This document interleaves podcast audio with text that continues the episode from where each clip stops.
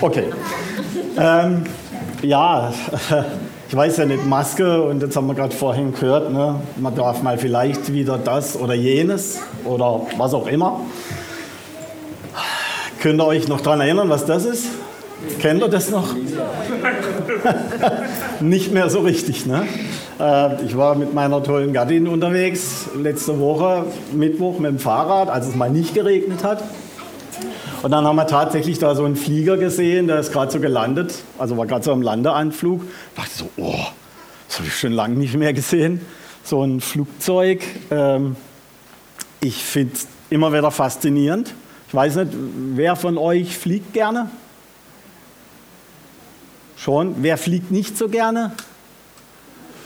Okay.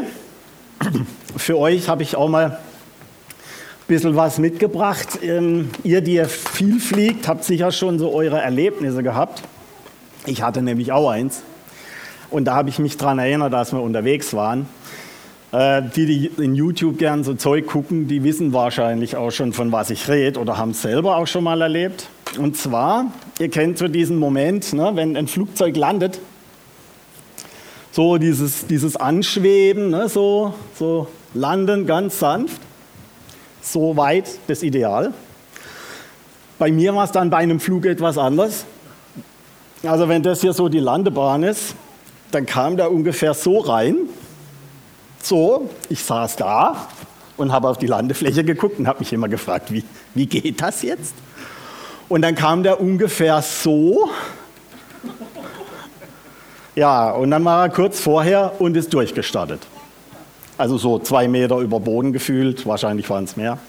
Ich dachte so, oh, okay. Naja, hatte ich auch noch nie erlebt. Er zieht durch, geht wieder hoch, dreht seine Schleife. Es wird schon ein bisschen stiller so im Flieger. Die nächste Runde, er kommt wieder rein, Ah, das sieht ganz gut aus. Kurz vorm Aufsetzen macht er diesen hier und startet nochmal durch. Und in dem Moment muss ich ehrlich zugeben, da war in mir so ein Gefühl von, oh, shit, was passiert hier? Hat der noch genug Treibstoff? Wie oft können wir das machen? Äh, ich meine, das ist klar, die Schleifen drehen kann man ja oft, aber irgendwann muss er ja runter. Und vor allen Dingen dachte ich mir, der da vorne, den hatte ich vorher gar nicht gesehen. Also, äh, wie ist denn der so drauf? Äh, es dem gut? Äh, macht der das richtig da vorne? Kriegt der mich da runter? Ne? Ja, und von diesem ganzen Geschubbel wurde es mir dann auch schon mal langsam etwas mulmig. Äh, so der Magen kam so langsam hoch, immer dieses uh, und tatsächlich so beim, beim dritten Anflug, dann hat er so wirklich hart aufgesetzt und aber gerollt, ja. Äh, und man hat so richtig im Flieger gehört, so ein Raunen durch die Reihen. Uh, uh. Ja, also alle waren irgendwie erleichtert. Und ähm, ja, ich war da so ein, ja, so doch schon ein klein bisschen, wie soll ich sagen, nicht gerade äh, erschrocken, aber doch war das eine ganz neue Erfahrung. Hm, so ein Flugzeug, dachte ich dann so, das kann man auch so ein bisschen mit dem Leben so ein bisschen auch vergleichen. Ähm, also ich persönlich, ich mag ja am liebsten die Starts. Die sind mir die liebsten. So dieses, ne, so stehen und dann so warten und dann, das ja, ist nicht ganz so wie, wie ähm, Blue Fire, ne, so Europapark, aber sowas ähnliches, das, das mag ich, so diesen.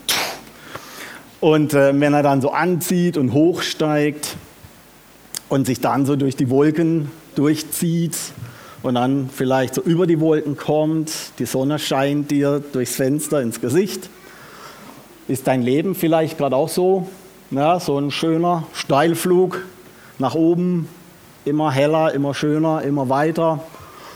Dann oben angekommen, ich weiß nicht, äh, ich freue mich da immer drauf, wenn dann mal so die Stewardess durchläuft, fragt, möchten Sie gerne einen Kaffee oder vielleicht einen Tomatensaft mit Pfeffer und Salz, wem sein Geschmack das ist. Meiner ist es nicht, aber egal.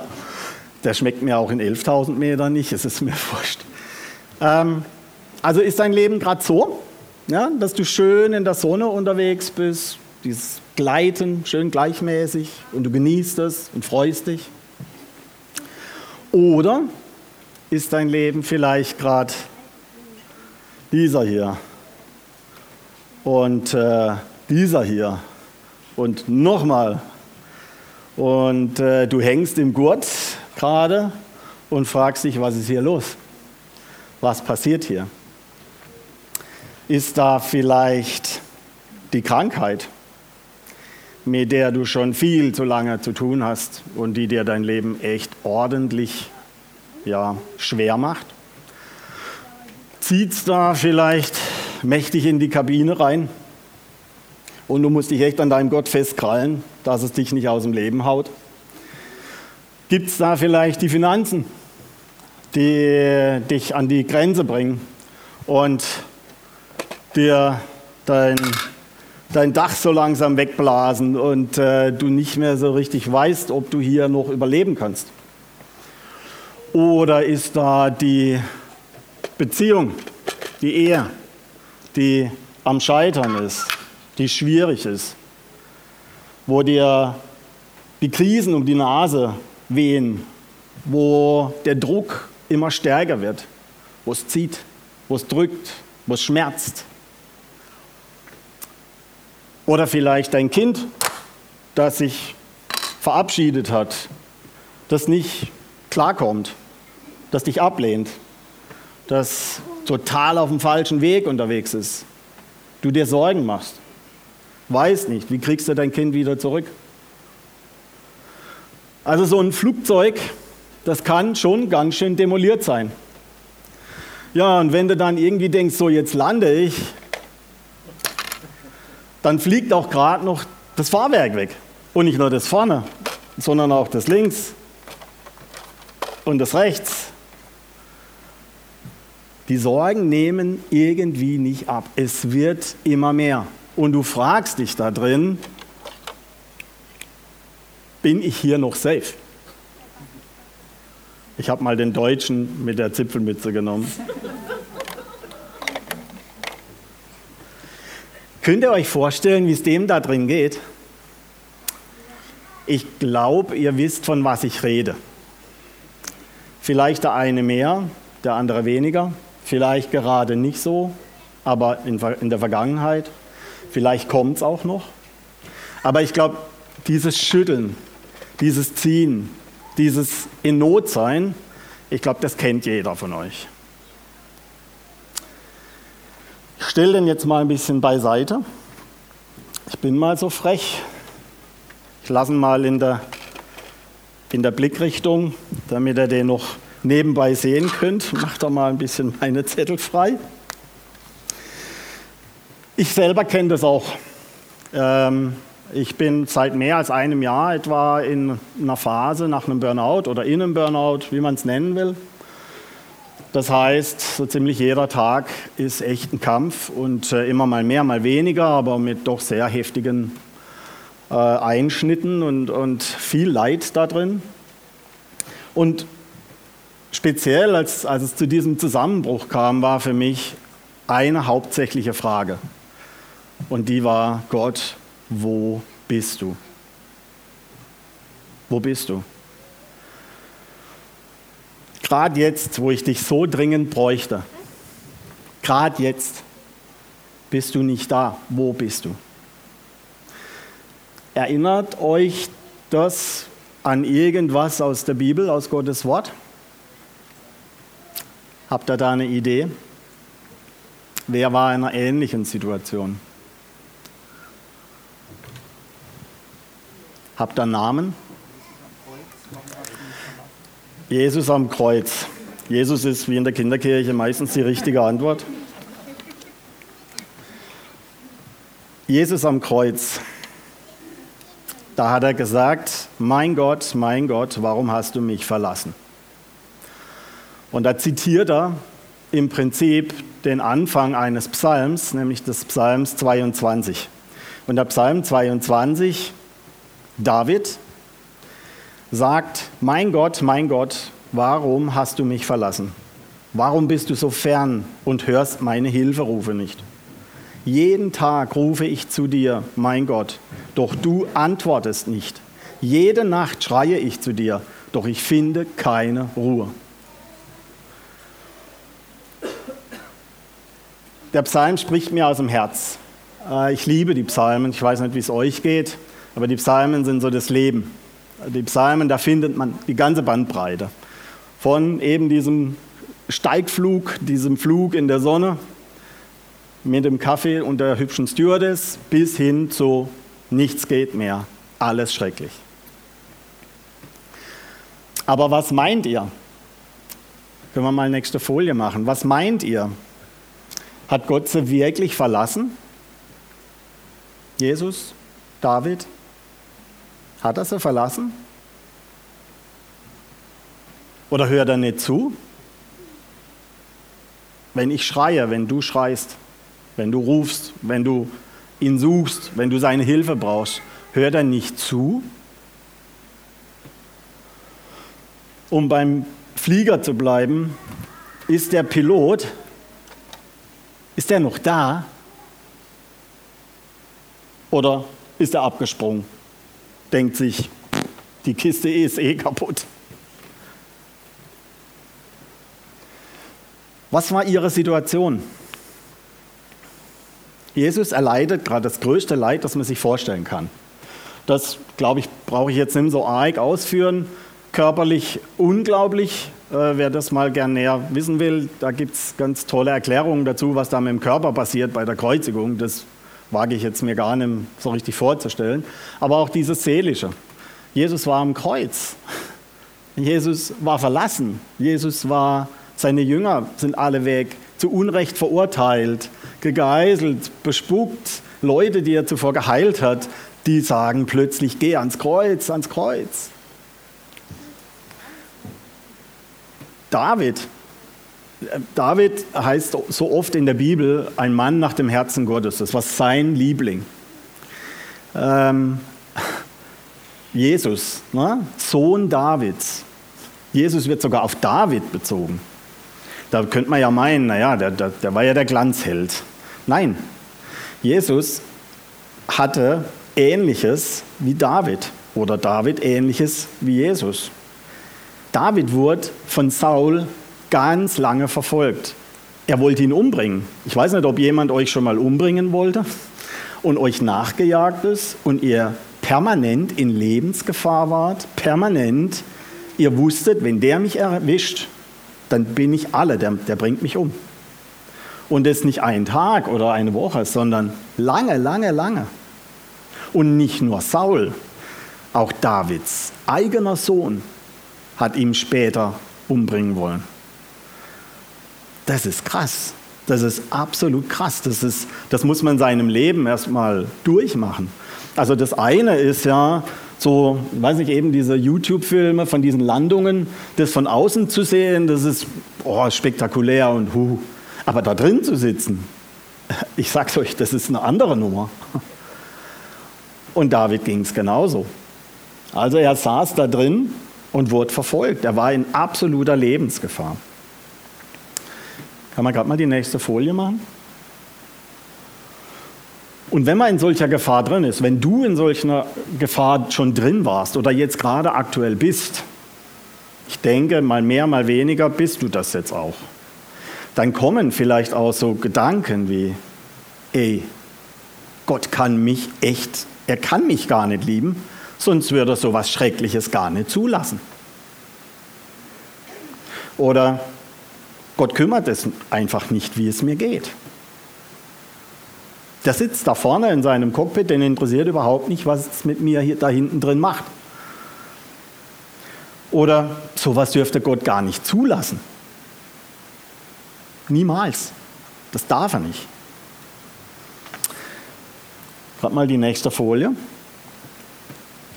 Was aber sagt Gottes Wort dazu? Ich lese mal aus äh, Matthäus 28, 20. Denn er hat gesagt, ich will dich nicht aufgeben und dich nicht verlassen, sodass wir zuversichtlich sagen können, der Herr ist mein Helfer. Ich will mich nicht fürchten, was soll mir ein Mensch tun? Oder Matthäus 28, Vers 20 aus der Volksbibel. Auf eins könnt ihr euch jetzt schon verlassen. Ich werde immer bei euch sein und euch nie mehr verlassen, egal zu welcher Zeit und egal wo ihr gerade seid. Vielen Dank, Sonja, für deine Einleitung zu der Predigt. Wir schaffen das nicht alleine dadurch. In dem Flieger, ohne Gurt, ohne den Pilot da vorne drin, es gibt Bemühungen oder ja, Überlegungen, ist ja klar, Technikverliebtheit, ne, Technikglaube, äh, unbemannte, also sprich ohne Pilot, Flüge anzubieten. Würdet ihr euch da reinsetzen? Äh. Also ich bin Elektroniker und habe mit IT zu tun. Ich, ich setze mich in keins, wo nur ein, ein paar Chips über mein Schicksal entscheiden. Aber genau das ist es. Ja? Die Frage ist, schaffe ich das alleine? Komme ich mit dem Flieger da alleine durch den Sturm? Oder ist das hier tatsächlich die Wahrheit, dass er bei uns ist? Eine nächste Stelle sagt Jesaja 55, 8 bis 9. Meine Gedanken, also es ist auch Volksbibel, meine Gedanken, Ideen und Vorstellungen sind in einer anderen Dimension als eure Vorstellungen. Die Sachen, die ich tun kann, laufen auf einer anderen Ebene ab als die Sachen, die ihr tut. Genauso wie das Weltall viel größer als die Erde ist Genauso sind auch die Dimensionen, in denen ich denke, viel größer als bei euch. Meine Gedanken sprengen eure Vorstellungen. Versteht ihr? Das hier, das ist menschlich gesehen einfach No-Go. Das No-Go. Das passt nicht. Das macht keinen Sinn. Null. Wenn Gott das Ding sieht, hat er je nachdem ganz andere Ideen darüber.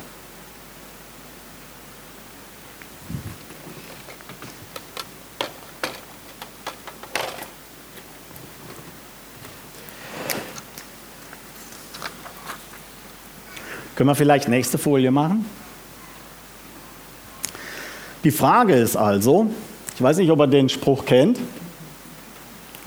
du hast vielleicht recht, aber meine Meinung gefällt mir trotzdem besser. Also, wenn, ich in, wenn du in diesem Leid bist, ne, du erfährst diese Krankheit, du erfährst die Scheidung, du erfährst den Betrug, du erfährst alles Mögliche, was dir wirklich zu schaffen macht, was dir Leid verursacht. Dein Leben fühlt sich einfach nicht mehr wie Leben an. Und trotzdem sagt Gott, er ist bei dir. Er ist mit dir. Fürchte dich nicht, ich bin bei dir. Ich gehe mit dir durch. Ich lass dich nicht zu Schanden werden. Vertrau mir. Dann haben wir diese beiden Positionen. Und jetzt ist die Frage, wem gebe ich recht? Humanismus, ja, Esoterik und also so unser Zeitgeist sagt ja, naja, also das, was ich denke, das ist das Maß aller Dinge. Meine Gedanken sind die richtigen ich habe recht. Und das ist ja sowieso typisch deutsch, habe ich mir von meinen internationalen Kollegen schon mal sagen lassen. Wir Deutschen tendieren dazu, Recht zu haben. Ich weiß nicht, wen er gemeint hat, ähm, aber da ist schon was dran. Aber die Frage ist, ist das so? Habe ich immer Recht oder hat Gottes Wort Recht?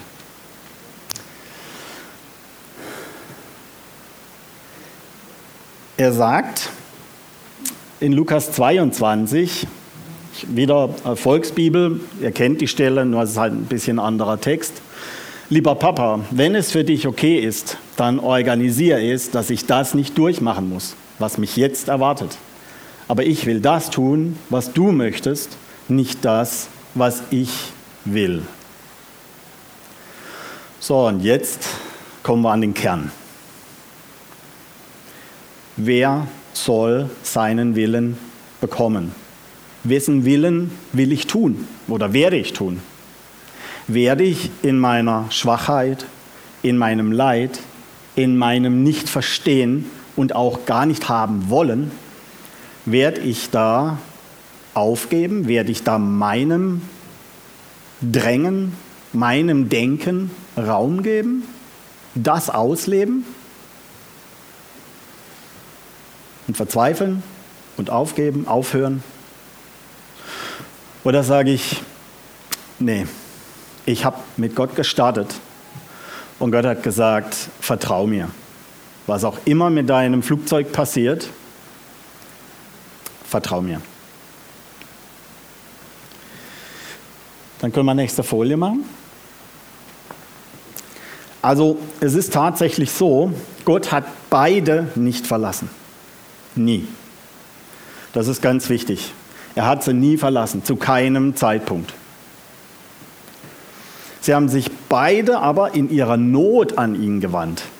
Sie wussten, auch wenn ich ihn nicht sehe, also ne, in diesem früher, ich kenne das noch vor 9-11, äh, da konnte man mal davor gucken in, in das Cockpit da vorne. Ne? Da war mal die Tür offen und wenn man ganz mutig war, dann konnte man auch mal davor gehen und konnte man sagen, kann ich mal zum Kapitän reingucken? Ist ja heute undenkbar. Da ist Panzer, was weiß ich was, Wand dazwischen, den sieht man heute nicht mehr. Der ist nicht mehr, nicht mehr greifbar, nicht mehr wahrnehmbar, aber er ist da. Als es bei mir so diese Turbulenzen in dem Flugzeug gab, da dachte ich wirklich so, wow, wie gern wäre ich jetzt da vorne beim Pilot und würde sehen, dass der das alles im Griff hat und würde gern sein Gesicht sehen ist er total rot und weiß nicht mehr, was er tun soll, oder ist er ganz easy und gelassen und weiß, wie ich kriege das Ding runter? Gott hat beide, weder Jesus noch David noch dich, in deiner Krise, in deiner Schwierigkeit, in deinem Leid, in deinem Schmerz, in deinem Nichtverstehen nie verlassen. Er hat dich nie, nie, nie verlassen und er wird dich nie verlassen selbst wenn du ihn nicht siehst und nicht verstehst.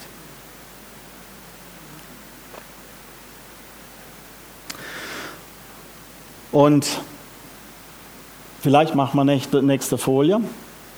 Obwohl, nee, gerade nochmal zurück, ich lese erst noch die Bibelstellen, weil die sind so wichtig. In Psalm 22, 25 kommt David dann nämlich zu dem Punkt, der Psalm geht ja weiter, der hört da ja nicht auf.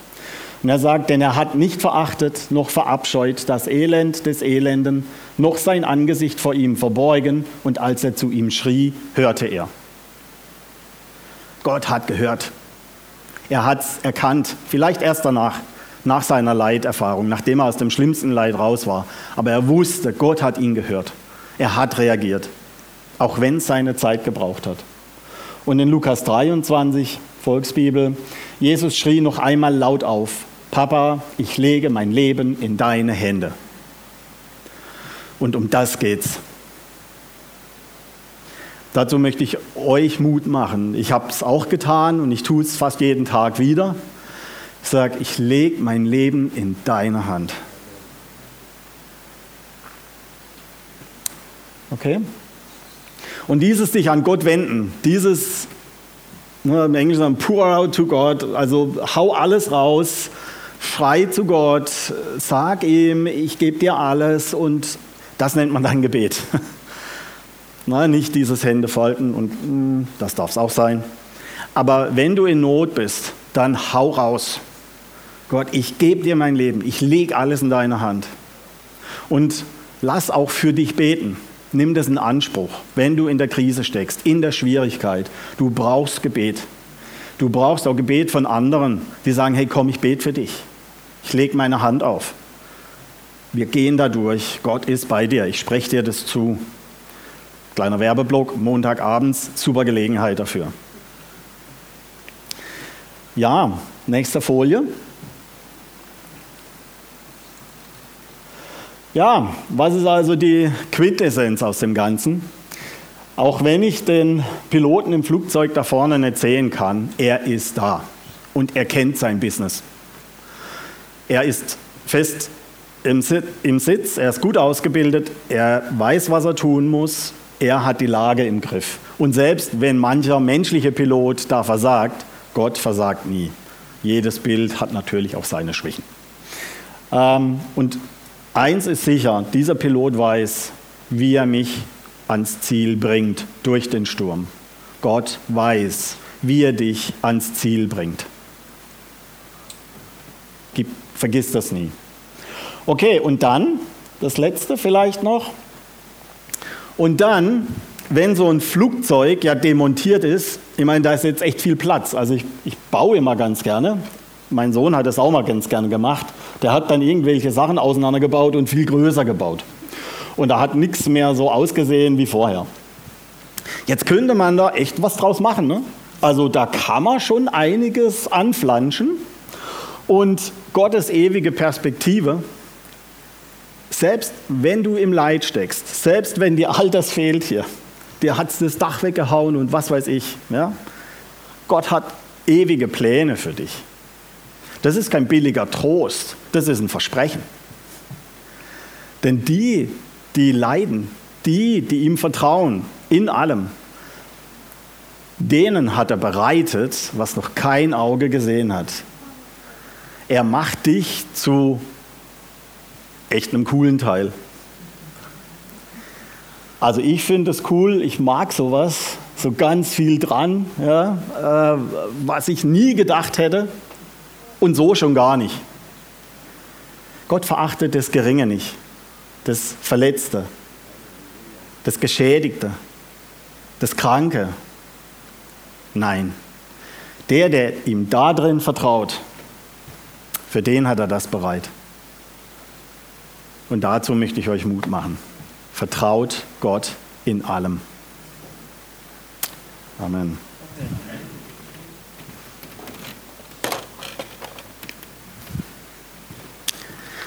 Ich bete noch zum Abschluss kurz, vielleicht.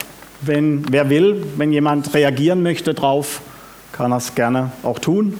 Ansonsten bete ich einfach von vorne. Vater, ich danke dir. Vater, wir haben dich lieb. Und nicht, weil du uns so ein Candy-Papa bist, der uns füttert mit allem, damit wir ja das tun, was du willst, sondern weil du gesagt hast, dass du immer bei uns bist. Dass keine Lebenssituation dich überfordert, dass du uns nie verlässt, sondern dass in allem und durch alles deine Macht und deine Kraft und deine Liebe viel größer ist als das, was wir uns vorstellen können. Herr, wir haben in dir das Leben entdeckt. Nicht das Leben hier nur auf der Erde, das auch, aber hauptsächlich das Leben in Ewigkeit. Das Leben, das durchträgt. Das Leben, das nie aufhört. Der Friede, der höher ist als alle Vernunft. Und ich preise dich, Herr, dass du in uns lebst. Ich preise dich, dass dein starker Arm uns trägt, da wo wir selber nicht laufen können.